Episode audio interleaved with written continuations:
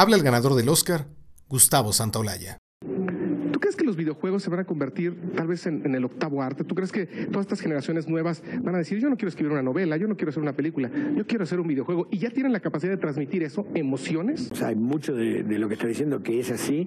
Y de hecho, el creador de The Last of Us, que es Neil Druckmann, es un muchacho que empezó, digamos, siendo un gamer, un jugador, y que escribe, digamos, no, no es una persona que ha pensado o piensa en términos cinematográficos. Eso no quiere decir que el día de mañana no lo puedo hacer, pero digamos cuando, cuando fui convocado para, para hacerlo del juego, que me interesó muchísimo porque para mí ya implicaba un desafío, hacer algo precisamente distinto a todo lo que había hecho hasta ese entonces. Yo no soy un gamer, pero tengo un hijo de 15 años que es un ávido jugador, eh, entonces sí conocía, digamos, un, eh, un poco el tema y me fascinó precisamente eh, cuál era la, digamos, la visión que tenía Neil al respecto. Y yo preguntándole a él, bueno, pero en algún momento este, querés hacer, me imagino que lo que querés hacer es cine y todo, me dijo, no, no, yo lo que quiero hacer es videogames, yo mi, mi cabeza piensa de esa, de, esa manera, estoy ideando una historia que tiene múltiples eh, avenidas para, para recorrer y, y, es así como yo estoy pensando mi obra, como estoy creando, ¿no? Y sí, realmente pienso que es, que es un un, arte como el séptimo arte del cine, creo que esto es una cosa que se relaciona con el tema del espectador pudiendo eh, decidir hacia dónde vas.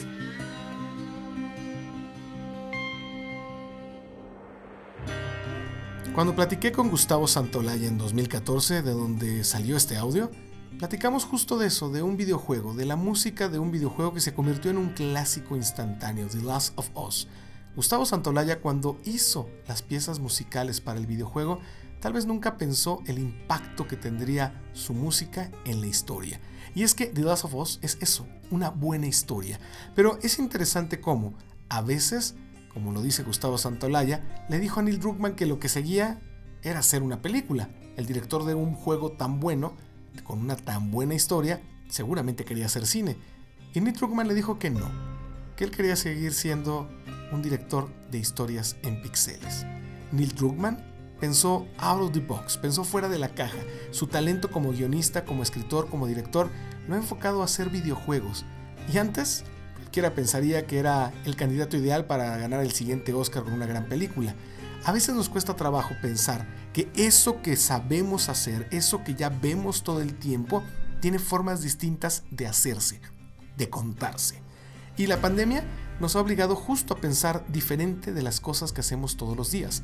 Hoy una videollamada es el común para hacer trabajo, para poder ver a nuestros familiares. También el teletrabajo, el home office, se ha convertido en la nueva forma de seguir teniendo nuestros empleos y de incluso hacer mucho más. Hoy es momento de que veamos las cosas que siempre hacíamos de la forma tradicional, de la misma manera, y le demos la vuelta.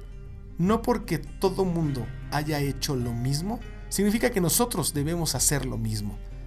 The Last of Us, Neil Druckmann y Gustavo Santolaya son el ejemplo de que podía haber sido una gran película, pero no, decidieron hacer una gran historia en videojuegos.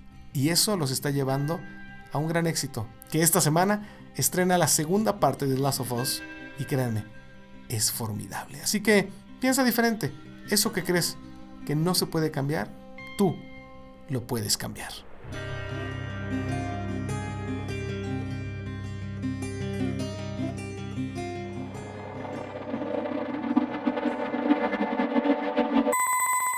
Esta semana en Pixeles. Te contamos por qué Twitch, de ser una plataforma donde todos veían a otros jugar videojuegos, se está convirtiendo en la plataforma de video en vivo donde están transmitiendo las manifestaciones, las protestas en Estados Unidos en contra del racismo. Los jugadores de la NBA utilizarán un anillo inteligente que puede decirte con tres días de anticipación antes de que presentes síntomas si tienes o no tienes COVID-19. Siri te puede cuidar de un abuso policíaco en caso de que te detengan. Te diremos como cuando le digas, oye Siri, se encargará de grabar y de decirle a tus seres queridos dónde estás si la policía te dice orilla tal orilla. Llega Star Wars Squadrons, un nuevo juego está pensado y enfocado en los pilotos tanto de la fuerza como del lado oscuro y te vamos a decir los detalles. Por fin, ya es oficial, ya está aquí. The Last of Us parte 2 y te diremos los detalles del juego que creemos es el candidato al juego del año. Y además, una invitada especial, Susana Moscatel, platica con nosotros de un nuevo documental de los cazafantasmas de los Ghostbusters que tardó 12 años en realizarse. Susi Moscatel, esta semana en Pixeles. Comenzamos.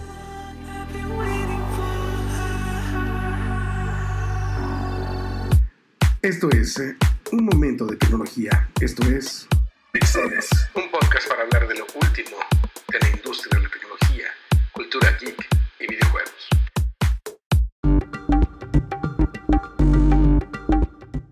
Bueno, pues eh, gracias por seguir con Pixeles. Esta semana, vaya que si hay mucha información de todo tipo y además muy contentos de que un poquito más adelante van a poder escuchar a Susana Moscatel platicarnos de los cazafantasmas, pero también de algunos detalles de Eddie Murphy y de muchas más cosas. Pero comencemos con las noticias más importantes de esta semana y es que me llamó mucho la atención como Twitch esta plataforma que compró Amazon por miles de millones de dólares, una plataforma en la cual puedes transmitir tus gameplays, es decir, lo que estás jugando, tus videojuegos, conectas, haces toda una conexión y transmites ahí tanto cómo estás jugando, es decir, la pantalla de, tu computadora, de cómo estás jugando o de tu consola de videojuegos y también con una cámara que te vean. Ahí se han creado nuevas estrellas, nuevos influencers de los videojuegos que siguen millones de personas por ver cómo juegan. No nada más lo bien que juegan o lo mal que juegan, sino también las personalidades que son detrás de ese micrófono mientras están con el ratón y con el teclado, con el joystick. Bueno, es súper interesante. Bueno, Twitch, que se dedica a eso, a transmitir videojuegos, se ha convertido en el lugar donde se están transmitiendo las manifestaciones, las protestas después de la muerte de George Floyd, el Black Lives Matter. Ahí, una persona, Sean Whiting, empezó a documentar estas protestas y cuando se dio cuenta que Twitter, según él, no tiene la mejor calidad en video y en audio para hacer un broadcasting en vivo, decidió, decidió irse a Twitch. Debido a que tiene mejor calidad de transmisión, que tiene más posibilidades de transmitir, porque sí, los gamers hicieron que esta plataforma tenga más posibilidades de poder transmitir con más calidad y con muchos más elementos multimedia.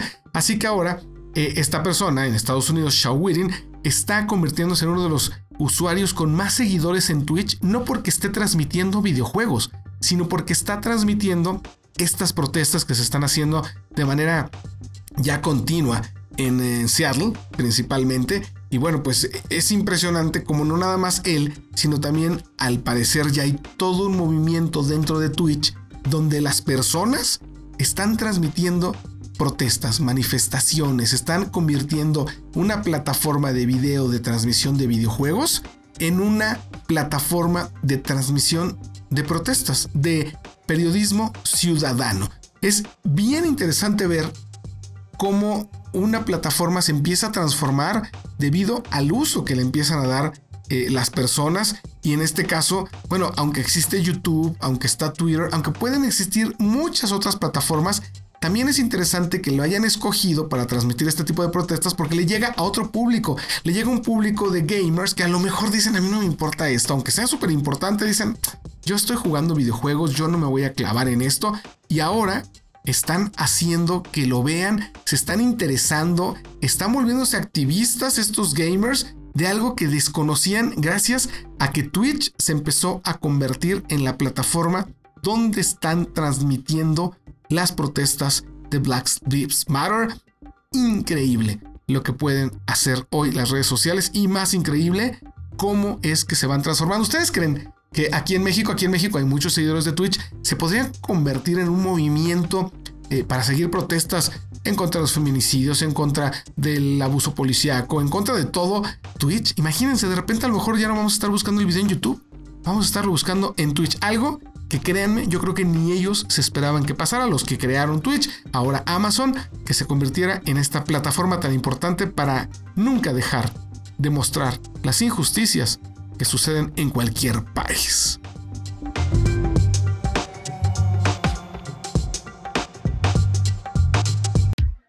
Pixeles.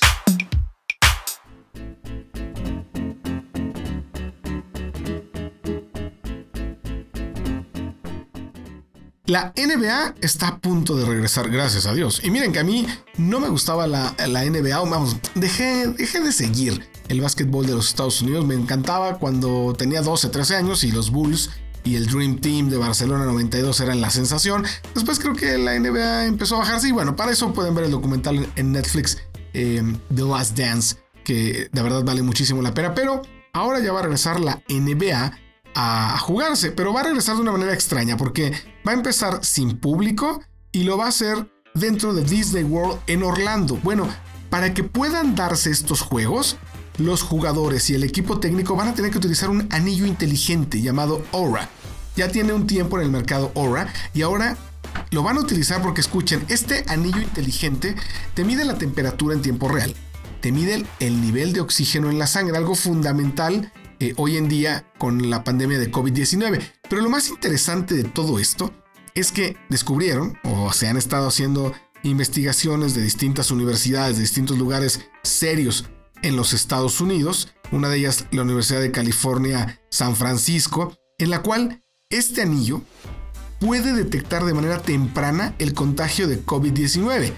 El estudio que también hizo el Instituto Rockefeller de Neurociencia de la Universidad de West Virginia concluyó, escuchen esto, eh, que usando una plataforma de inteligencia artificial, este anillo, Aura, detecta los síntomas de COVID-19 hasta tres días antes de que sean evidentes. Es decir, antes de que te empieces a sentir mal, tu organismo empieza a luchar en contra de COVID-19 y este anillo, tres días antes te puede decir, ojo, tu cuerpo está reaccionando de una manera distinta y de acuerdo a este algoritmo de inteligencia artificial, es muy probable que sea porque estás contagiado de COVID. Por eso es que lo van a empezar a utilizar los jugadores de la NBA que van a empezar a jugar en Disney World para que si el anillo les detecta que están contagiados antes de que muestren cualquier síntoma, dejen de jugar, se alejen del cuerpo técnico, se alejen de todo mundo y evitar contagios. Además, van a utilizar la pulsera Magic Band. Es una pulsera que utilizas cuando vas a los parques de Disney, que te permite entrar a todos los juegos. Es ahí donde guardas tu dinero virtual, ahí tienes ya todo y ya no tienes que estar cargando efectivo ni tarjetas. Bueno,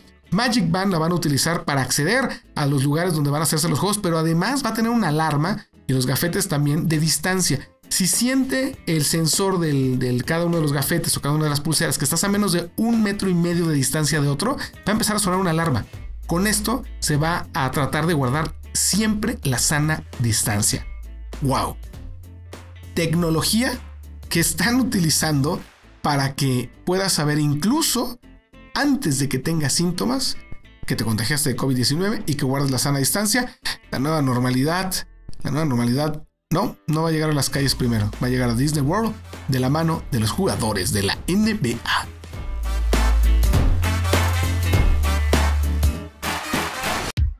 Pixeles.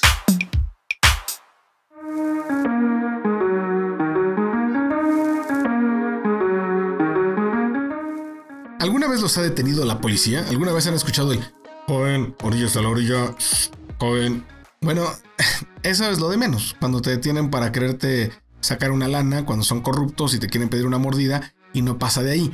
Pero se han dado casos, y lo sabemos lamentablemente todo el mundo por los videos que se han dado a conocer muchas veces y ahora más en Estados Unidos con los abusos policíacos, cuando la policía literal se pasa de lanza, cuando la policía abusa de su poder.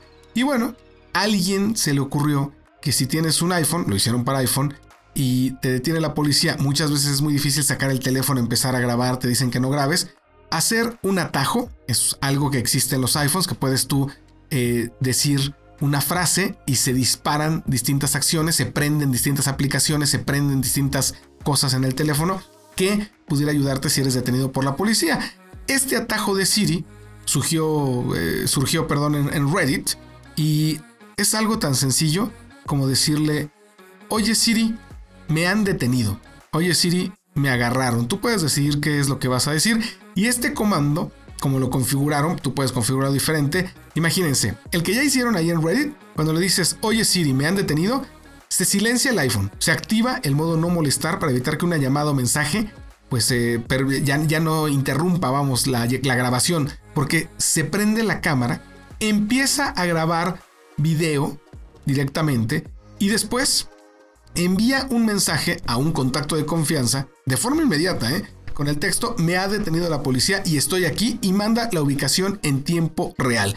un correo electrónico al contacto que elegiste con el video que está grabando y se desactivan los modos de anulación de volumen y se sube el video automáticamente a iCloud y a Dropbox. O sea que si te llega a detener la policía y tienes un iPhone y bajas este atajo o tú construyes un atajo y dices, oye Siri, me agarró la policía, me detuvo la policía, se prende la cámara automáticamente, envía tu ubicación a alguien, empieza a grabar audio y de todas maneras todo eso lo empieza a subir de manera inmediata a un servicio de nube. Gran idea de cómo utilizar la tecnología en contra de abusos porque sin que saques tu teléfono con una sola frase, utilizas la inteligencia artificial, utilizas estas ventajas de darle un comando de voz a este caso a Siri, a un asistente inteligente, y te puede salvar la vida. Créanme que esto te puede salvar la vida, o por lo menos podemos tener una evidencia que en un juicio, en un juzgado, en una cuestión legal, nos sirva para defendernos. Increíble este atajo que le dice a Siri, me agarraron, y automáticamente graba y sube todo a la nube. Formidable, me encantó este atajo y esta noticia.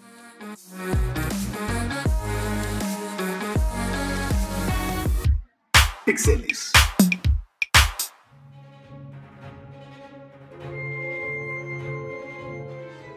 Sin duda, el mundo geek, la cultura geek, no se puede entender sin la Guerra de las Galaxias, sin Star Wars. Y ahora estamos muy emocionados. Yo estoy muy emocionado porque Electronic Arts anunció que viene, que llega Star Wars Squadrons. Un, pues, un nuevo juego eh, parte del universo creado por George Lucas, que se va a lanzar el 2 de octubre de este año y que está totalmente enfocado a los pilotos de Star Wars, tanto del lado de la fuerza como del lado oscuro.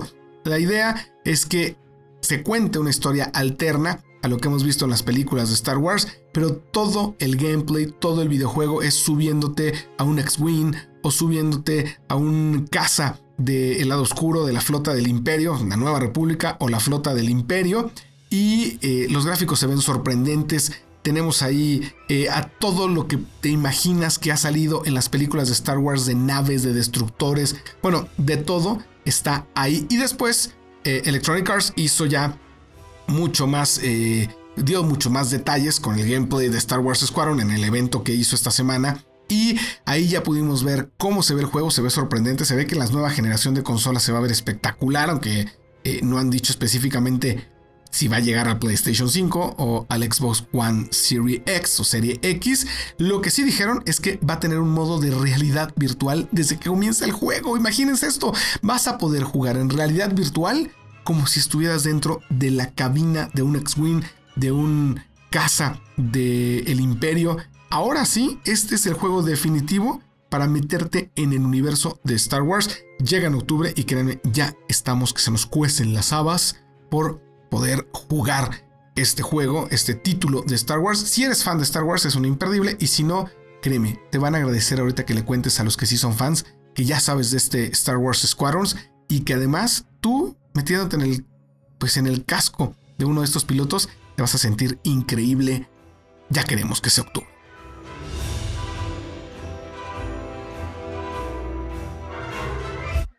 Pixeles.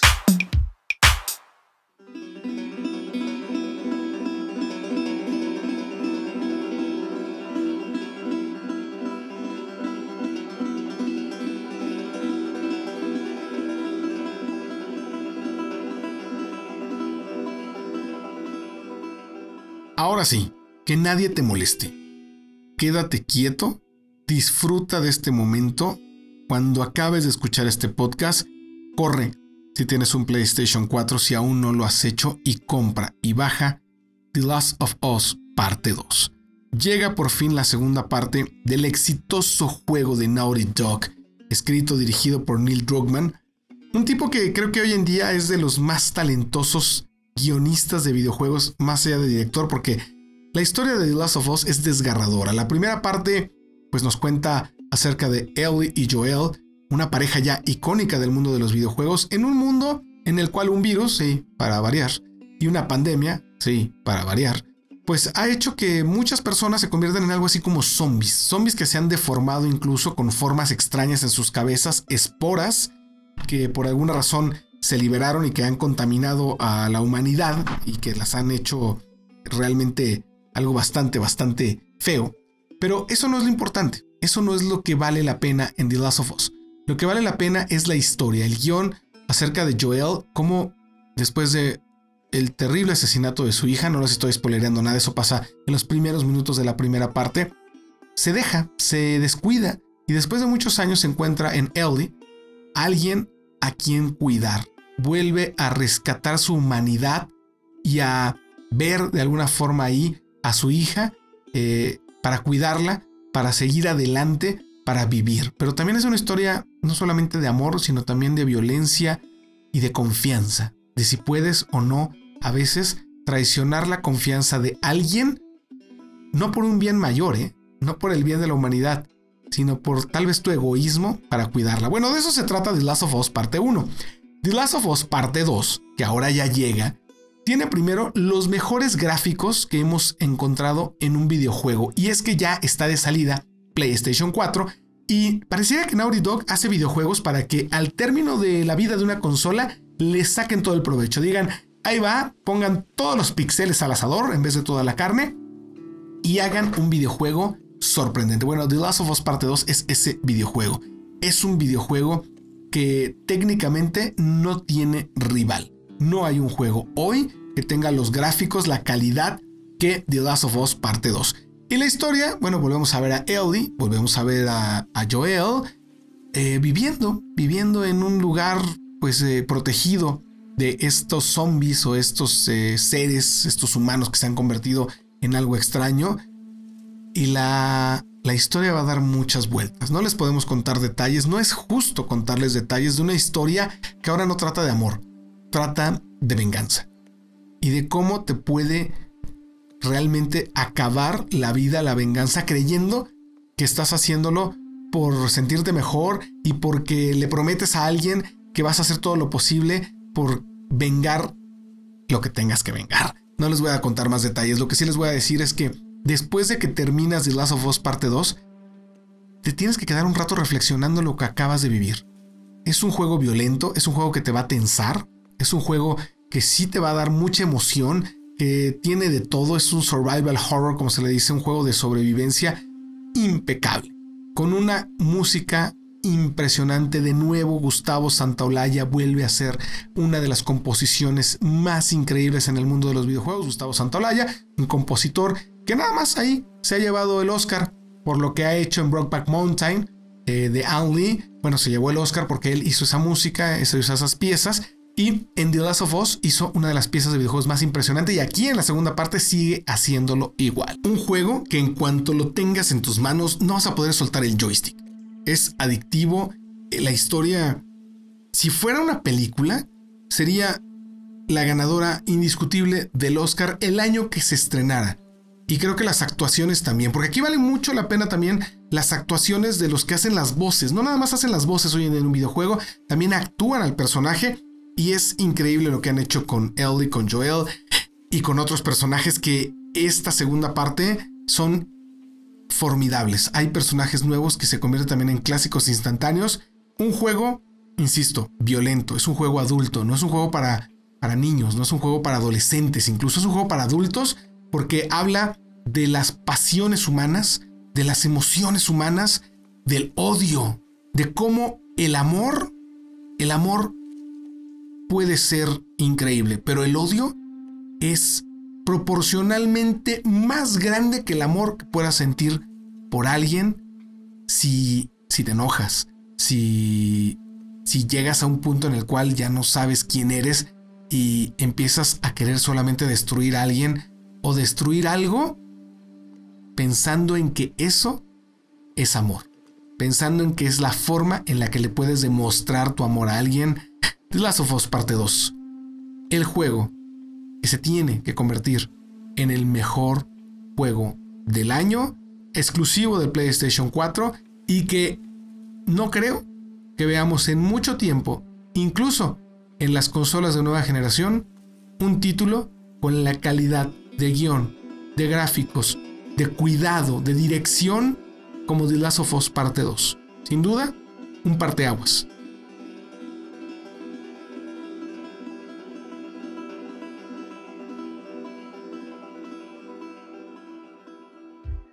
Pixeles.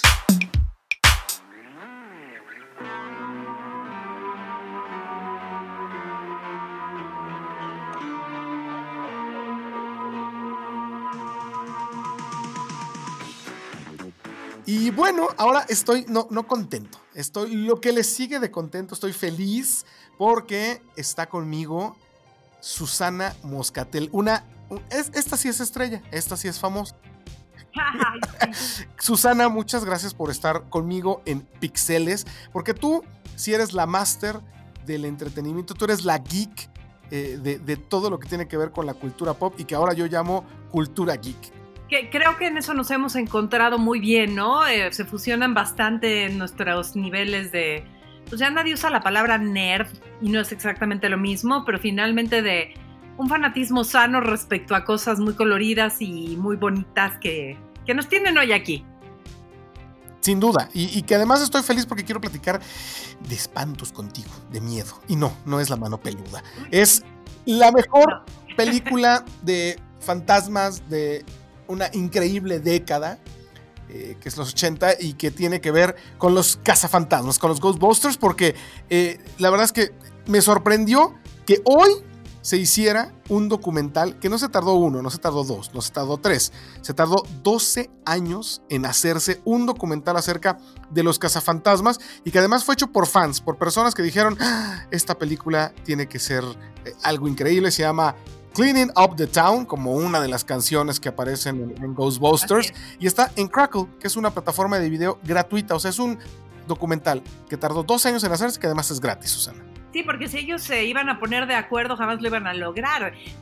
mira, son mis comediantes, los comediantes de los años 80, los, eh, la mayoría de ellos eh, graduados de Saturday Night Live, aunque no, no todos, pero la mayoría, eh, son de personaje y de característica, eh, bueno, personalidad dura, ¿eh? Y, haber hecho Ghostbusters, eh, y sabemos que hubo muchas, muchas cosas que pasaron antes para que lo lograran. Fue casi, casi un milagro que se lograra. Y, yo sigo sin entender por qué no está Rick Moranis, eh, que, que se nos desapareció el chaparrito, ¿verdad? Sí, además increíble actor que justo, eh, esta es de las cosas del documental, Susana, escucha esto, que eh, ¿sabías tú que parte de lo que se hizo en el casting, uno de los que iba a estar no era Rick Moranis, el que iba a ser el papel de Rick Moranis iba a ser John Candy. Y eso lo dicen en este documental. Yo la verdad no me imagino a John Candy en ese papel porque no logró ser el, personaje eh, que interpreta a Rick Moranis en Ghostbusters por una sola razón, lo dicen en el documental, que John Candy pidió muchísimo dinero y que además dijo, nada más lo hago si mi personaje es alemán y tiene dos pastores alemanes. No entendimos por qué la exigencia de John Candy pero esa fue la razón por la cual Rick Moranis acabó siendo ese papel, Susana yo, creo que básicamente John Candy no quería hacerlo, ¿no? Eso de haber sido. John Candy, probablemente el, actor cómico más chistoso de su generación, una trágica muerte temprana por un infarto.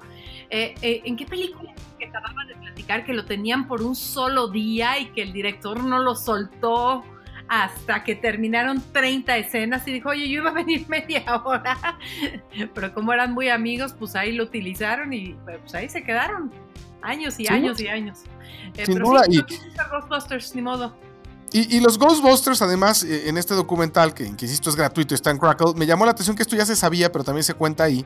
Eh, primero que el guion original iba a ser en el futuro, e iba a ser en el espacio, y una cosa súper loca hasta que le dijeron, no, ¿sabes qué? Ivan Reitman le dijo, oye, y si mejor lo hacemos bien, este, como que aquí en Nueva York, ¿para qué te vas hasta el espacio?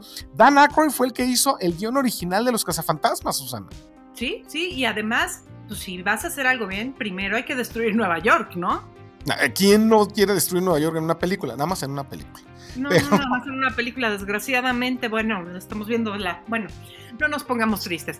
Eh, digamos que Nueva York se ve vulnerable ante todo tipo de desastre natural o, o, de un gigante de malvavisco. ¿Eh? O de un gigante de malvavisco, como en los cazafantasmas. El gigante de malvavisco, qué cosa más... ¿Sabes qué? Creo que esa es una de las mejores escenas de comedia que he visto en mi vida cuando digan no pienses en nada porque se va a manifestar en lo que sea que tú pienses y, así Bill Murray seriecito, ¿no?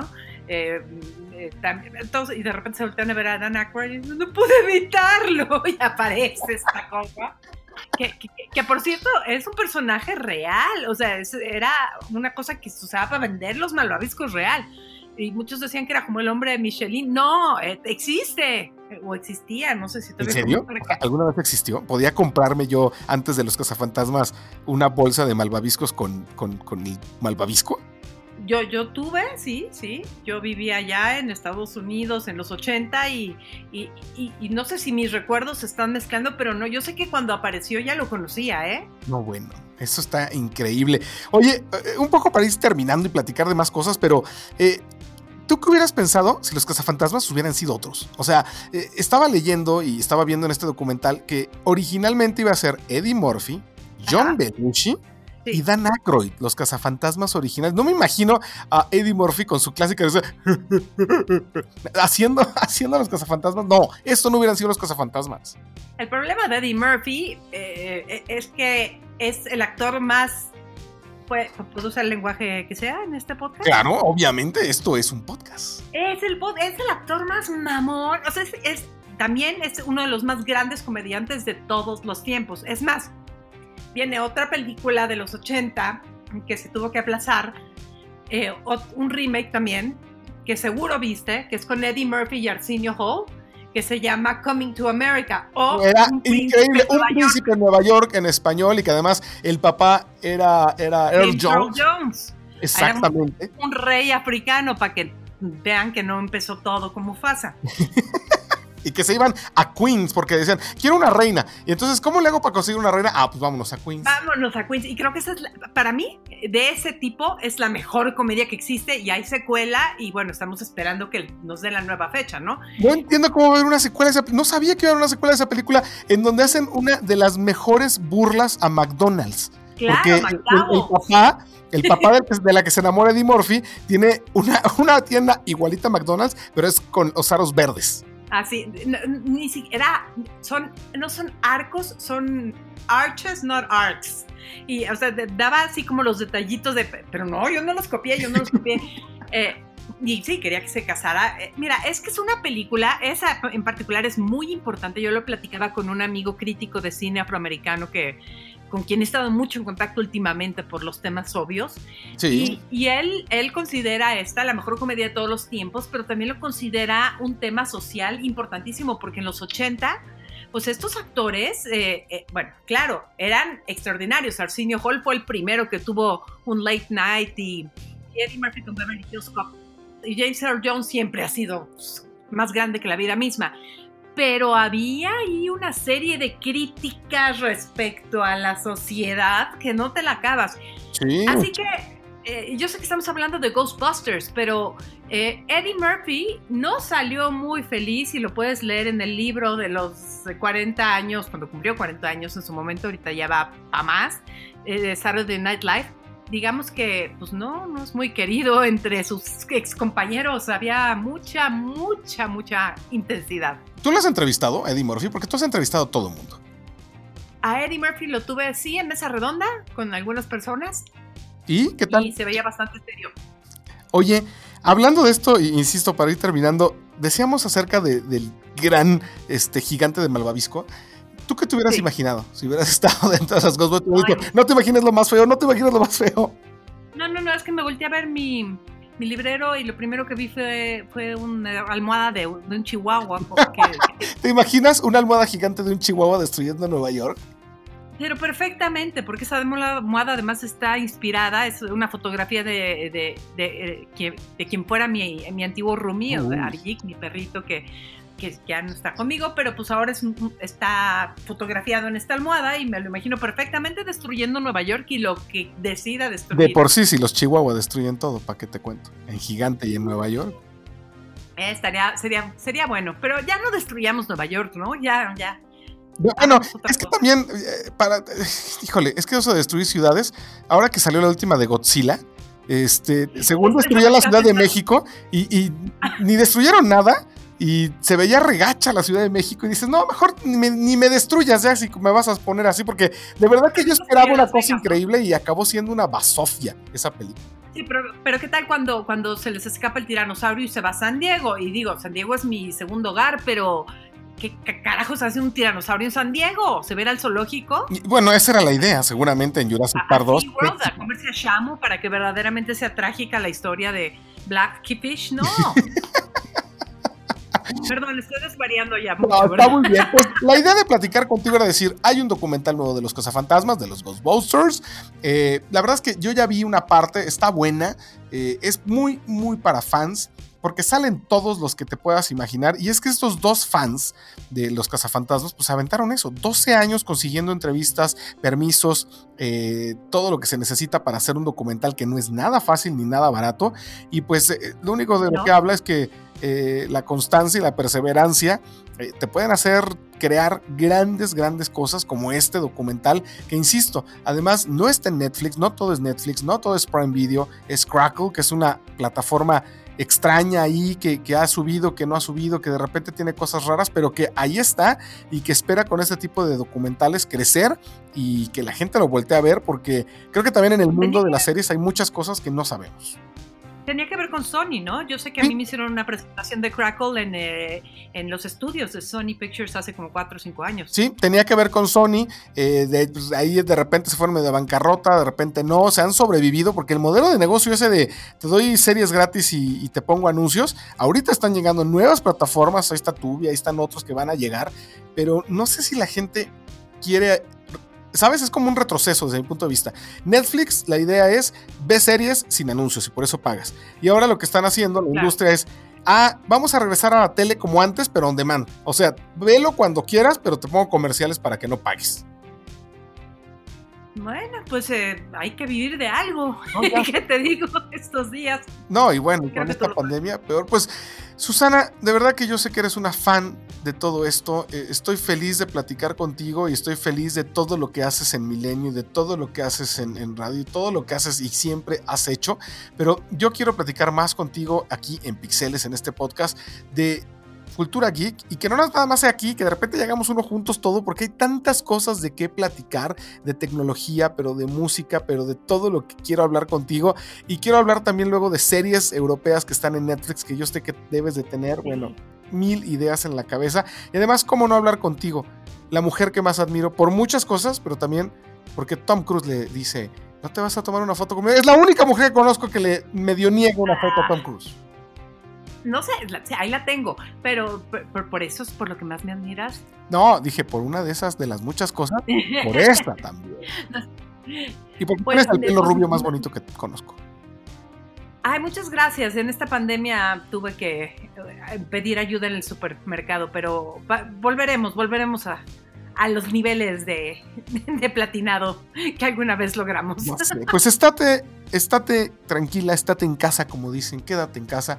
Pero ojalá podamos hacer esto muchísimo más, Susana, y que platiquemos de todas estas cosas que a mí eh, soy muy feliz cuando, cuando lo haces conmigo, cuando me invitas a la mesa de, de Hey en, en Milenio y que platicamos de muchísimas cosas más hagamos muchas de esas y, y yo aquí eh, eh, en Pixeles, cuando me digas, aquí estaré. Y pronto hagamos otro que no se llame Pixeles, se va a llamar diferente y estemos tú y yo juntos, porque la cultura geek, la cultura pop, la música, la tecnología y todo está tan mezclado que después tú y yo vamos a jugar videojuegos juntos y me vas a decir si te gusta o no te gustan los videojuegos, que ahora se salen, que ahora están, porque yo sé que tú eras una gamer de hueso colorado hace mucho tiempo.